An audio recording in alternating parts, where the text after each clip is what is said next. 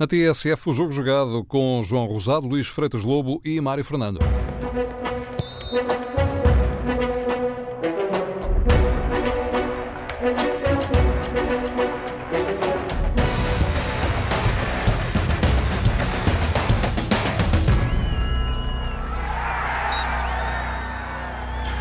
Bem-vindos a mais um jogo jogado na TSF. Às segundas-feiras, Luís Freitas Lobo e João Rosado falam de futebol. E terminou a época doméstica do futebol português. Terminou com a final da Taça de Portugal, ganha pelo Sporting, outra vez no desempate por penaltis. Sporting que eh, há pouco foi recebido na Câmara Municipal de Lisboa. Eh, num, numa final frente a um Futebol Clube do Porto que eh, conquistou a Supertaça no início da temporada, mas eh, depois, eh, depois ficou por aí, no que respeita a, a conquistas. Vamos, obviamente, olhar para o todo que foi esta temporada uh, futebolística, uh, sendo certo que, uh, a partir de agora, a agulha vira para a Seleção Nacional, que na próxima semana tem a Final Four, a fase final da Liga das Nações no Porto e em Guimarães. Bom, mas olhando para o todo da questão, vamos tentar perceber este enquadramento dos principais clubes portugueses, mas aproveitando já para eh, projetar aquilo que é necessário cada um deles eh, fazer ou tentar fazer, agora que uh, o mercado já está em, em andamento, uh, tentar fazer para uh, a próxima temporada. O que é que pode ou deve mudar em cada um deles? Uh, Luís Feitas Lobo, começaria por ti. temos aqui um, uma final ganha pelo Sporting no, no Jamor. Uh, um, um, Sporting que uh, muito provavelmente vai ficar sem a sua principal peça, o pilar da equipa, Bruno Fernandes. Do outro lado, um, um Futebol Clube do Porto que uh, pode ter visto aqui, pela última vez, com a camisola do Futebol Clube do Porto, uma, uma, boa parte, uma grande parte da equipa. Militão, garantidamente, vai para o Real Madrid. Felipe também não eh, para o Real Madrid, mas o Filipe despediu-se hoje dos adeptos do Futebol Clube do Porto, portanto, duas saídas eh, garantidas. Mas depois há Herrera, Brahimi, Danilo, Alex Teles, Marega e, e Casilhas, que fica um caso, é um caso diferente, mas, eh, enfim, a maior probabilidade nesta altura é colocar ponto final na, na carreira. Portanto, eh, há aqui um, uma série de, de questões que se podem e devem colocar em relação ao Futebol Clube do Porto para, para o futuro, não é? Sim, é verdade, são questões, questões diferentes. Em primeiro lugar, boa tarde, um grande abraço a todos, em, em especial ao João. Olá, Luís, um abraço. E, e dizer que terminou uma época complicada, uma época em que o futebol português mais uma vez uh, uh, viveu do grito, uh, mas terminou uma época em que, se nós quisermos olhar para dentro do campo, só uh, o que, eu acho que toda a gente devia fazer, mas e que nós fazemos todas as semanas, uh, conseguimos encontrar pontos de interesse e equipas a jogar bem. Acho que foi uma época interessante, um Porto sólido, forte, como já vinha na época passada, com as bases de Sérgio Conceição, na forma de jogar Sérgio Conceição. Uh, a transformação do Benfica à meio da época extremamente interessante pela forma como Bruno Lage pegou na equipa e mudou completamente a forma de jogar da, da equipa e o emergir de, daquilo que é o jogador da época, na minha opinião, o João Félix, uh, e um Sporting que, e aqui pegando já um pouco naquilo que estavas a fazer na tua introdução, que também mudou de treinador, uh, depois de um processo muito complicado que sabemos que tinha a ver com questões diretivas e, e com um resgate quase de, de alguns jogadores. Uh, financeiramente o Sporting hoje ainda sente esses problemas e por isso esse tal craque que tu falas vai ter que sair sairia sempre de qualquer forma, mesmo que o Sporting estivesse bem, porque os nossos clubes não conseguem resistir, como é evidente quando os gigantes, os gigantes do, do mundo, europeus, eh, querem, querem comprar. E o Bruno Fernandes, neste momento, já, já atingiu um nível, de facto, que, que é para jogar numa das principais ligas uh, europeias. E, portanto, uh, a questão que tu colocas em relação aos jogadores que vão entrar, os jogadores que vão sair, Ainda é prematuro, como é evidente, porque isso irá depender muito. Sim, mas fica um pouco a ideia que uh, Porto Diz. e Sporting vão, vão mudar muito. Uh, ainda que por razões diferentes. uh, e o Benfica talvez menos. Sim, sim. Sim, sem dúvida. É, é, é, é a sensação que dá e parece também ser uh, as condições em que cada clube está, não é, isso já não tem muito a ver com a questão de, ganhar ou perder, uh, tem a ver muito com, com aquilo que é o, os momentos contratuais dos jogadores, as idades, uh, tudo aquilo que, que, envolve financeiramente cada clube, portanto, um, que, que, isso vá, que isso vá acontecer, embora em graus diferentes, a relação uh, Porto-Sporting. Porque Bruno Fernandes é um jogador, de facto, que está acima, muito acima do que é o nível médio da equipa do Sporting. O Bruno Fernandes, de facto, leva a equipa para um patamar uh, que ela não, nunca conseguiria atingir sem ele. Uh, no caso do Porto, se falarmos hoje em Filipe, como amanhã poderemos falar eventualmente em saídas do, do Alex Telles, do, do, do, do Herrera, enfim, falarmos de jogadores de, de, um nível alto, mas que fazem um, praticamente um 11 base, não é? A maior parte deles, se atravessarmos da, da defesa a meio campo, ataque. E, portanto, nesse sentido, eh, é, é uma baixa, ou melhor, será uma, uma, uma, uma, reestruturação mais profunda, eh, aquela que, que o Porto tem que fazer em qualidade eh, a reestruturação que o Sporting terá que fazer parte da, da saída de um jogador de um nível uh, fora de série. Uh, qual delas é mais difícil? Penso que, na minha opinião, será mais difícil a do Porto, porque está a pensar num coletivo. A do Sporting, não digo que é mais difícil porque não há substitutos para o, para o Bruno Fernandes, encontrar outro jogador daquele nível, e sobretudo pelo preço que ele custou da primeira vez, custou mais da segunda, sabe-se o problema que existiu, uh, mas terá muito a ver com aquilo que o Sporting pode ser enquanto clube financeiramente e em termos de plantel uh, na próxima época. Portanto, eu, quando digo prematuro, nem é tanto no tempo em que estamos a falar, mas muitos dados que nós desconhecemos internos em relação, por exemplo, àquilo que é, que é o Sporting. O presidente do Sporting já deixou há pouco tempo a ideia de que a equipa precisava de vender, o clube precisava de vender, financeiramente estava numa situação muito difícil e, portanto, olhas para o plantel do Sporting nesta época eh, eh, e vemos, vês que é um plantel que não é um plantel com dimensão de candidato ao título de forma clara. Pode, como é evidente, correndo bem, meter-se lá em cima, colar-se, mas não é aquele plantel que tu olhas de início e apontas como candidato quando olhas para os plantéis de Porto e Benfica. E, portanto, o Sporting pode construir um plantel uh, desse nível, uh, mesmo não saindo mais nenhum jogador relevante do 11. Claro. Uh, essa é que é a questão. Acho uhum. que, enquanto que no Porto colocas a questão em face das saídas, no Sporting, mesmo não saindo mais ninguém uh, relevante do 11 inicial para além de Bruno Fernandes, a equipa precisa reforçar muito para ser um candidato forte uh, a nível de Porto e Benfica. João Rosado, estas questões é evidente que acabam por emergir nesta altura, porque enfim, está aí o mercado. um, um Sporting que acaba acima das expectativas. Não é? Aqui há um ano ninguém diria que o Sporting seria terceiro no campeonato com duas taças ganhas, Taça de Portugal, Taça da Liga. E o presidente do clube, Mário, é, tem salientado muito isso, a expectativa que foi furada, neste caso positivamente furada, porque poucos sportinguistas, se calhar até nenhum, acreditaria neste pecúlio no final da temporada.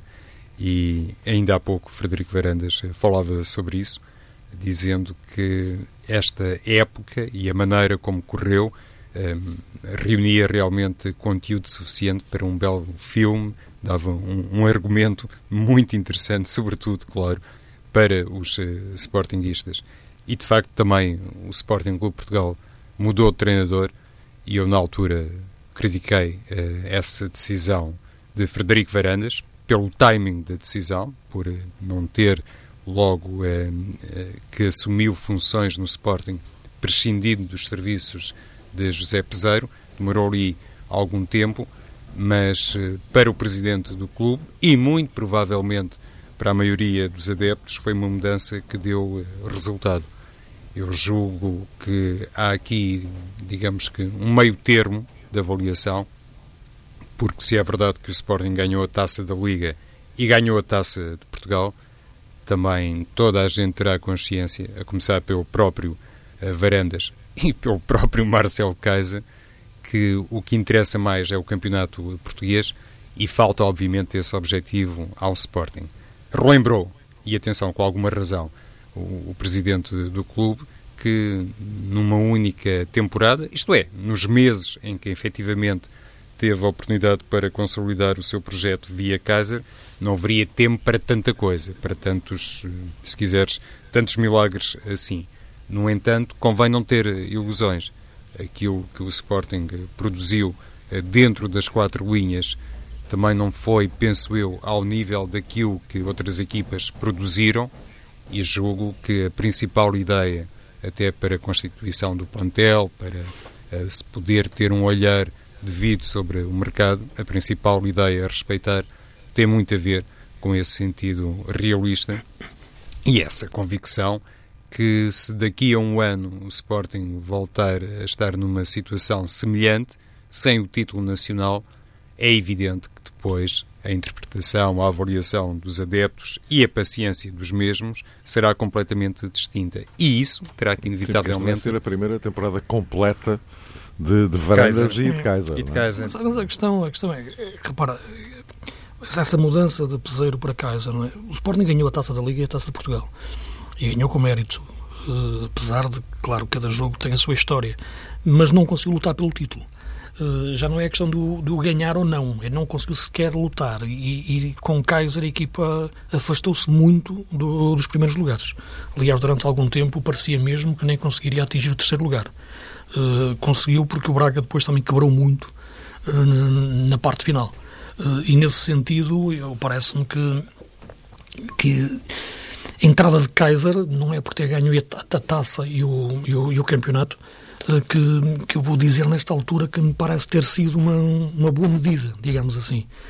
Aquilo que me parece é que naquela altura tinha-se instalado um, um, algum, alguma descrença com, com Peseiro, mas isso vinha já do passado, isto é, daquilo que, que esse karma que Peseiro já, já carrega para onde vai uh, e em face de resultados passados uh, noutros clubes, no Sporting também, porque nesta época nada justificava essa, essa, essa mudança.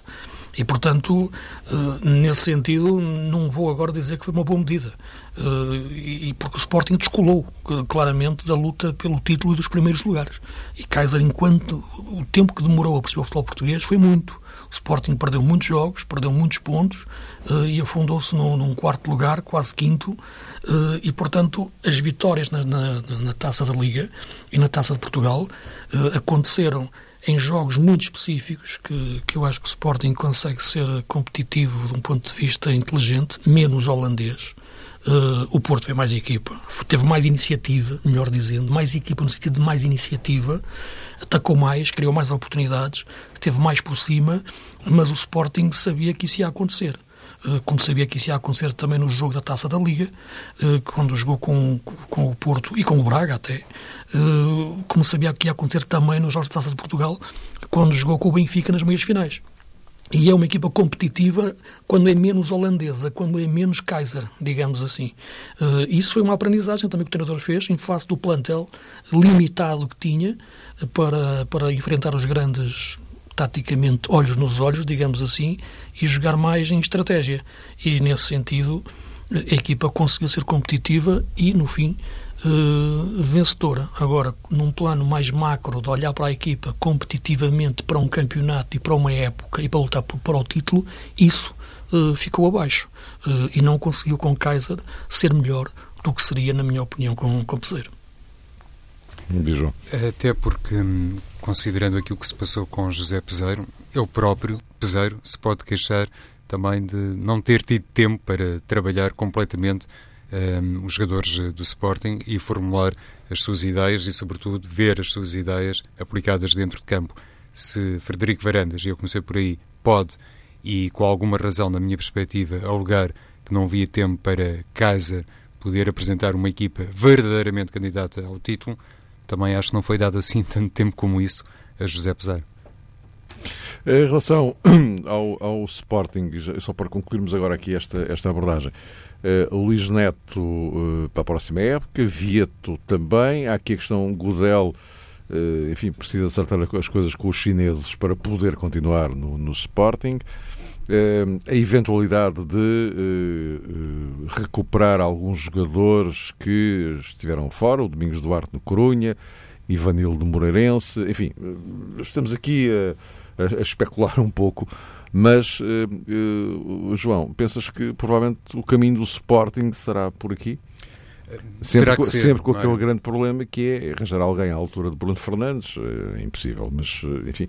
Sim, terá que ser, inevitavelmente, porque o Sporting não pode contratar para cada posição, digo eu, e isso acho que é uma ilação que facilmente se extrai da realidade financeira, não pode contratar para cada posição um jogador já de créditos firmados que possa constituir, digamos que uma aposta até estrondosa no plano internacional. Eh, ter-se-á sempre que virar e focar também nos jovens talentos e alguns até, inclusivamente, com rodagem. Isto envolve, como sempre, algum risco. Eh, todos os jogadores eh, têm uma componente de risco, mesmo os mais experientes, os mais conceituados, aqueles que, por norma, custam mais dinheiro, porque, inclusivamente, me estou a lembrar de uma situação que a mim me é particularmente grata e que tem a ver com o talento que eu acho que se reconhece de forma global em Francisco Geraldes. E Geraldes é um, um, jogador que neste momento está na rota de saída, considerando algumas notícias de Alvalade, e não conseguiu impor-se uh, no Sporting, isto é, no Sporting de Marcel Kaiser. Ele também já explicou que a lesão contraiu na Alemanha ao serviço do a Eintracht o, apoquentou, o limitou, mas eu esperava muito mais de Geraldes e esperava, sobretudo, Mário, que neste quadro de saída, não sei se se deva dizer ainda de hipotética saída de Bruno Fernandes, mas muito provavelmente vai mesmo deixar uh, o Sporting Clube Portugal, uh, esperava sempre que Geraldes se assumisse como um jogador capaz, em certa escala, atenção, de agarrar a herança de Bruno Fernandes. Por isso, quando eh, se olha para um conjunto de alvos no mercado, é preciso também depois ter em consideração uma série de fatores que verdadeiramente para nós são imponderáveis, porque nem sequer sim, podemos sim, falar, sim. Luís, de um fator não de é adaptação, não é? Geral desconhecia muito bem o Sporting.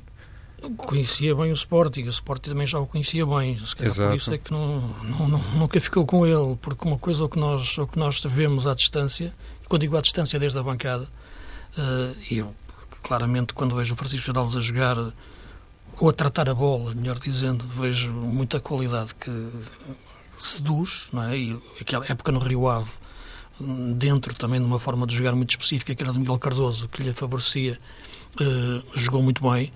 Uh, agora, eu sinceramente uh, não vejo nele uma dimensão competitiva, uma, que, por aquilo que ele tem feito, para um nível de Sporting que, num protagonismo como Bruno Fernandes teve, nem, nem coisa que se pareça. Eu acho que o Sporting tem que se reestruturar procurando jogadores experientes uh, no sentido de, de, de, conhecerem o nosso futebol, o futebol português. Uh, e quando digo experientes, não, não, eu falo sempre na, na questão da, da, qualidade, e experiência para mim não, não, não, é, não, é questão de, não é a questão da idade, é a questão de, de conhecer Mas, o futebol. Renovou, não é? Sim, mas conhecer o nosso futebol uh, e, e serem, poderem serem líderes dentro do campo no, nos momentos difíceis. Uh, e, nesse sentido, as grandes equipas precisam sempre disso, não é? terem, terem líderes que, que, que, saibam de facto puxar a equipa no, nos momentos mais complicados. e isso acho que o Sporting necessita de contratar. agora, é, é muito difícil neste momento olhar para um plantel que a quem eu não, sinceramente não reconheço qualidade de candidato ao título e, e pensar que por sair, por sair Bruno Fernandes uh, vais criar um grande problema, porque estás a falar apenas de um, de um jogador. Vais criar porque é um jogador que levava a equipa para além do que ela valia no, no coletivo.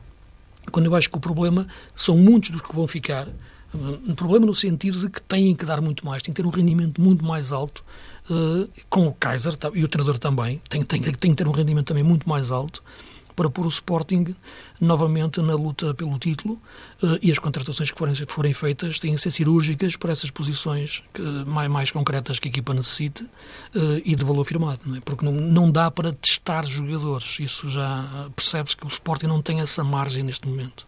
Se quer, claro, lutar pelo título. Uhum. Oh, oh, João, já falamos aqui de, das, da, probabilidade grande de uma saída muito significativa dos jogadores titulares do, do Porto, não vou falar de plantel, vou falar de titulares. Uh, como é que fica a posição do Sérgio Conceição aqui em relação à, à próxima, à próxima época?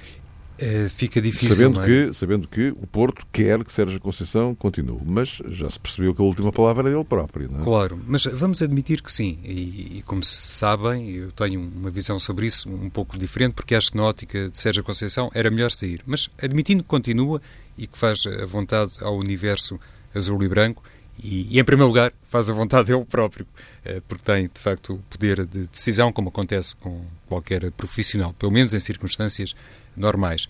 Se ficar Sérgio Conceição, isto é, o próximo treinador do Porto, perante a sangria anunciada, terá uma missão particularmente difícil.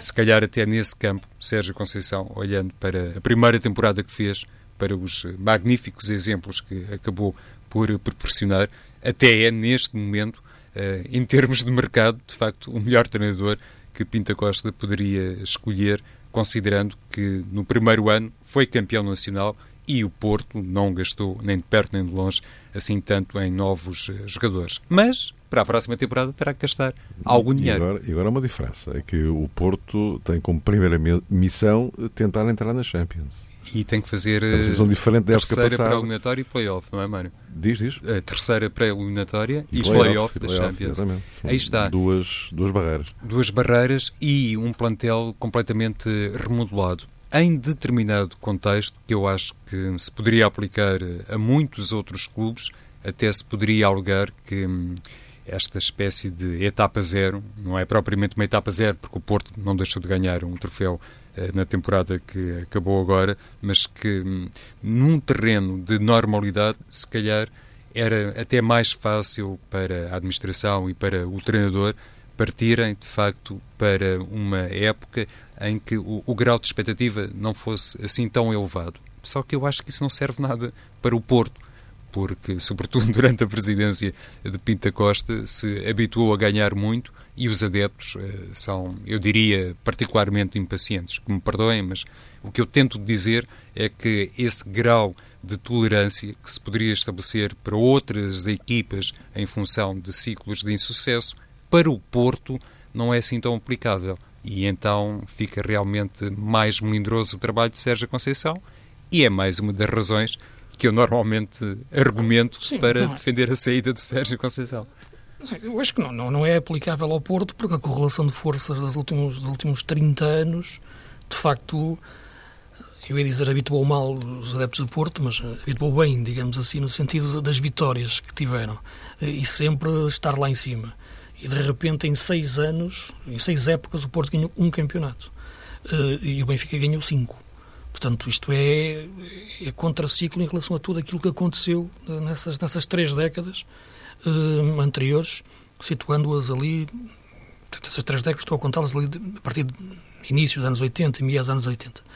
Uh, eu não digo que, que, que, que o Porto Porto Clube, Porto, todo o universo portista tenha que se habituar à nova realidade. Não é questão de habituar, é uma questão de a perceber uh, e de a entender, uh, porque uh, o que mudou não foi tanto a forma do Porto trabalhar, foi a forma do Benfica trabalhar. só por incompetência enorme do Benfica é que foi possível uma hegemonia tão grande do Porto por muito mérito que o Porto teve e teve uh, nas contratações que fez, no, nos grandes jogadores que, que, que, contratou, nas grandes equipas que teve e nos êxitos internacionais que teve, o Benfica foi gerido com uma incompetência grotesca durante muitos anos, não é? Uh, e só de facto na, na, última década, digamos assim, é que conseguiu voltar a, a, a reestruturar-se até em termos de política desportiva uh, transversal quer a nível de prospecção, quer a nível de formação, quer a nível de gestão financeira. E, nesse sentido, até com as estruturas que criou, colocou-se à frente e ganhou mais por causa disso. E tudo aquilo que é e que representa o poder do futebol dentro do universo que sabemos que é, que é o futebol português e todos os meios por onde se move. Mas foi mais o Benfica. O que eu penso que o Porto tem que fazer, uh, e já o digo isto há, há muito tempo, uh, e já o tem conseguido fazer, acho que tem dado passos nesse sentido, uh, é de facto quase que regressar às bases. Por isso, época passada se falava muito do, daquele campeonato ser muito parecido ao campeonato de 78 ou de 84, porque eram campeonatos que marcavam quebras de ciclo de, de domínio do Benfica e que mostravam, de facto, um renascer de um, de um, de um determinado ADN. Uh, agora, não é fácil manter isso nos tempos, nos tempos modernos, uh, pelo que uh, o Porto pode muito bater no coração, haver exatamente esse mesmo apelo sentimental e bairrista que o Porto tem, e que é muito forte, e, e tem que ser assim, porque é a sua gênese, não a pode perder, mas há uma visão que, que eu penso que, que tem que existir eh, do ponto de vista de quase de jogo de espelhos para aquilo que o Benfica faz, eh, que o Porto não é replicar, mas entender que bater o Benfica em 2019 ou 2020 já não é a mesma coisa que bater o Benfica em 98 ou 99, quando se fez o Penta. Já não é a mesma coisa. Eh, e, e, e essa política de base, quer a nível de prospecção, em que o Porto já não tem o mesmo poder que tinha, quer a nível de aproveitamento da formação, onde o Benfica é mais forte, quer a nível da criação depois de uma equipa de futebol eh, que viva mais para além de um estado de ânimo. E, portanto, estes três fatores eu acho que têm que ser racionais, uh, nunca emocionais, e nesses três o Porto tem que melhorar para voltar a ter, uh, não digo domínio, porque neste momento eu acho que vamos entrar num, num período de. De bipolarização, digamos assim, mas com o Benfica à frente, mas para o Porto poder voltar a resgatar um pouco desse ADN que perdeu, ou melhor, dessa força que perdeu, a partir do momento em que o Benfica começou a conquistar os títulos nacionais. E no, fundo, a partir, no fundo, a partir de Kelvin, digamos hum, assim. Foi, foi, digamos, ali um pouco. Teve tanto de, de, de heroico como de, de, ilusão, digamos assim. Eu acho que aquele momento é um, é, é um êxtase tão brutal em todo o universo esportista que, que ainda hoje os adeptos do Porto festejam aquele gol como ele tivesse sido marcado hoje, como tivesse, tivesse sido marcado ontem. Uh, e que, de facto, iludiu muito toda aquela ideia de que o Porto já estava a ser, naquela altura, já estava um pouco em perda. Uh, e, e, permitiu que o Benfica ainda crescesse mais. E justamente a propósito de uh, Benfica, João Rosado, o presidente do Benfica eh, continua empenhado em fazer tudo o que puder para não deixar sair as, as pérolas que, que, lá, que lá tem, mas eh, travá-las todas parece muito complicado. É começar por eh, João Félix, não claro, Mário. Claro. E nesse contexto eu percebo mas mesmo, perfeitamente... Mas mesmo, mas mesmo a questão de João Félix à parte, hum. nada garante que os outros fiquem todos, não é? Sim, até porque há jogadores com cláusulas mais baixas, como é evidente, nem toda a gente ganhou o protagonismo que ganhou João Félix e nessa medida percebo também que numericamente existe uma correspondência para destrinçar os valores eh, de mercado.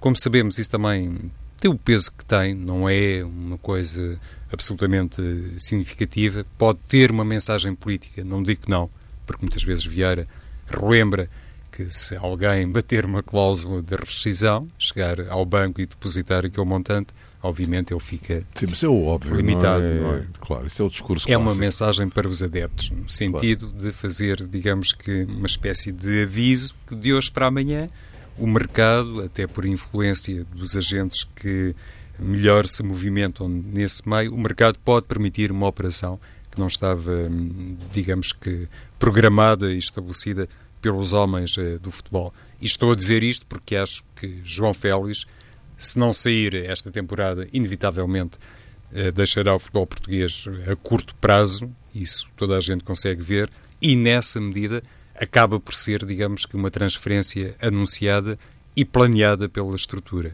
O que tem o seu lado bom, obviamente tem um lado muito bom, que é o lado uh, financeiro, e para o presidente do Benfica, e bem, é uma situação significativa, que quase sempre é muito ponderada e muito bem estudada, mas também permite, se for uma transferência que obedece a uma determinada minuta, permite que depois no mercado, com tempo, gradualmente e também com mais critério, se encontre um substituto.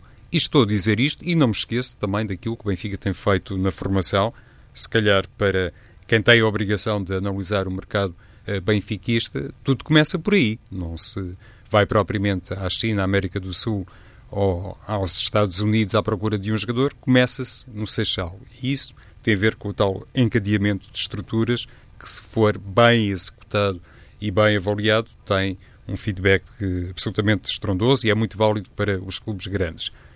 Avançados à parte, eu, por exemplo, estranho muito estas notícias sobre o interesse do Benfica num novo guarda-redes, concretamente Silesen.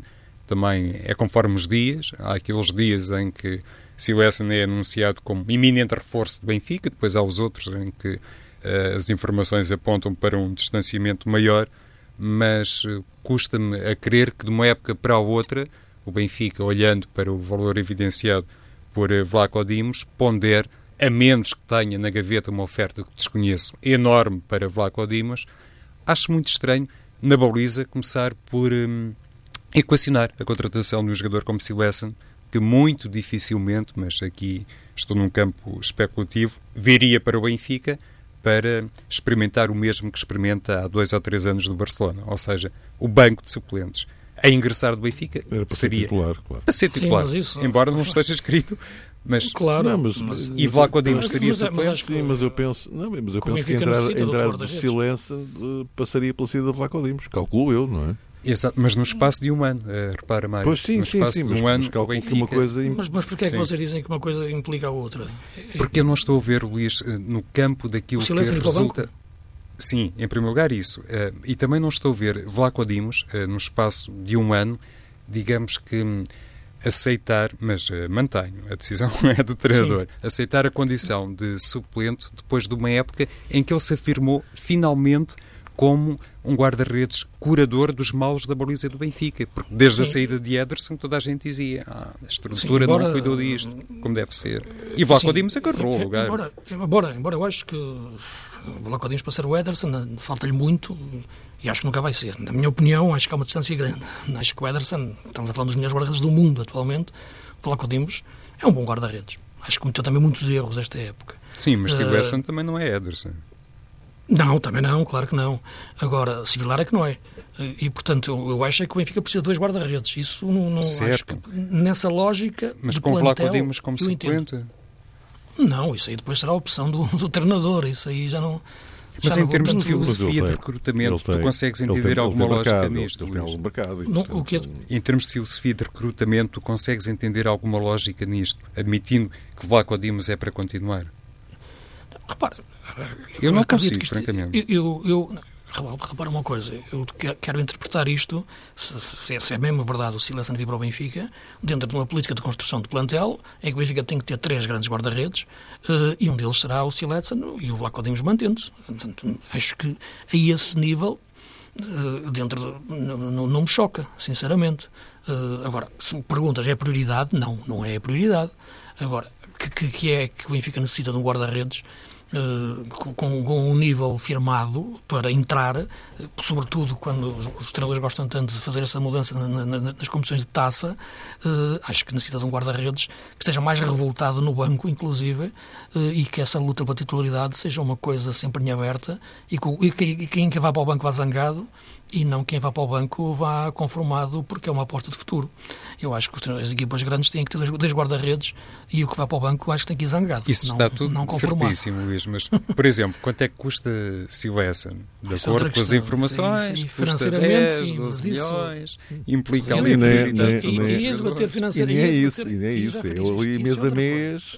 Pois. não é? Isso já é Pois. debater financeiramente, mas isso acredito que haja uma, uma política financeira que enquadre essa contratação. Portanto, Se fosse uma coisa. a, a título diz- zero, fosse. é- era diferente, não, Luís? Sim. Para Sim. mim, pelo menos. Acho que para todos. Eu acho que, que repara, eu, quando os clubes portugueses têm que, de facto, comprar barato e vender caro, isso é, é, é evidente. Eh, Há pouco, quando falava na formação do Porto, eu não me esqueço que o Porto é campeão europeu este ano de Sub-19. Agora tem que aproveitar os jogadores eh, e ter que alguns jogadores terem margem agora de entrada na equipa principal, ou pelo menos desse túnel, como o Benfica teve, não tendo ganho o título, foi a duas finais. Não é a mesma coisa, mas, mas, mas, mas está lá na luta. Eh, finais europeias, Sub-19. E, portanto, nesse sentido, eu olho para o Benfica atualmente eh, e, de facto, aquilo que, que o Benfica con- con- consegue, consegue fazer ano após ano com, com os miúdos da formação é notável. Eh, e, e- e quando vejo agora jogar o Bernardo Silva na- atualmente, que seria uma bola de ouro este ano, na minha opinião, não acho que ninguém joga melhor do que ele na Europa atualmente. Uh, joga tanto. Uh, quer dizer, se Jesus queria fazer de lateral esquerdo mesmo, quer dizer, então como é que estava naquela altura? Não sei se é verdade ou não, porque criou-se esse mito urbano, não é? Uh, e eu acho que o Bernardo já o confirmou, não é?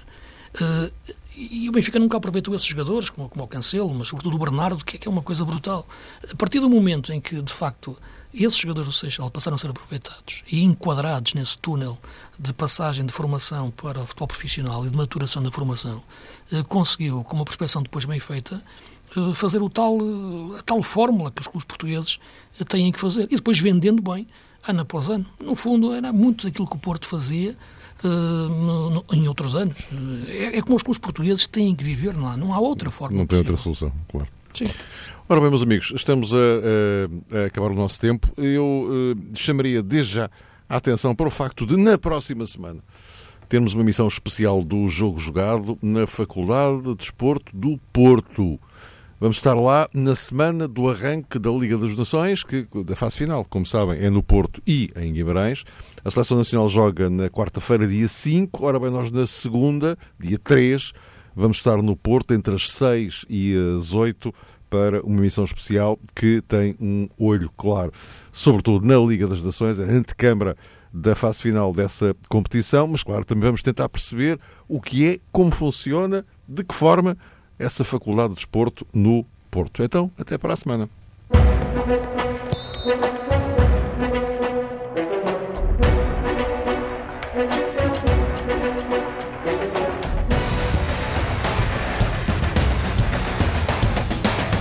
O jogo jogado com Mário Fernando, João Rosado e Luís Freitas Lobo.